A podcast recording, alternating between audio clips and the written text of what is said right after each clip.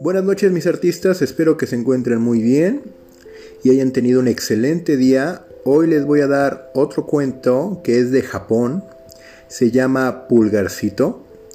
Espero que sea de su agrado y les guste tanto como para visitar mi sitio www.descubriendo.com.mx donde ahí pondré el cuento para que lo lean por ustedes.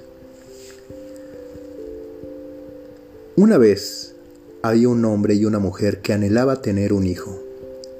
Rezaron y rezaron, y finalmente los dioses les escucharon y les enviaron un niño. Era un bebé guapo y saludable, pero no crecía.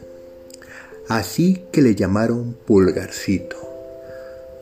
Cuando tuvo edad suficiente, sus padres lo enviaron a conocer el mundo, armando con una aguja en vez de una espada navegó río abajo hasta la capital Kioto, usando un cuenco de arroz como barco y palillos como remos.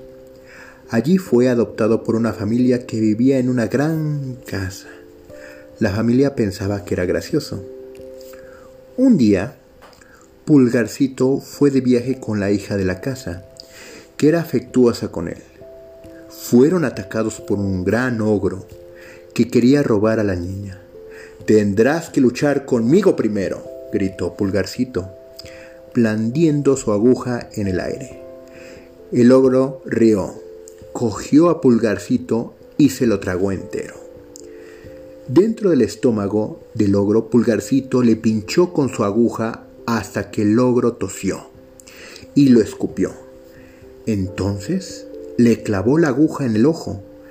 El ogro salió corriendo aullando de dolor y soltó un pequeño objeto de metal.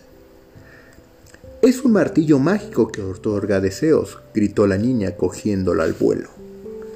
Entonces golpéame con él, a ver si me hace crecer, dijo Pulgarcito.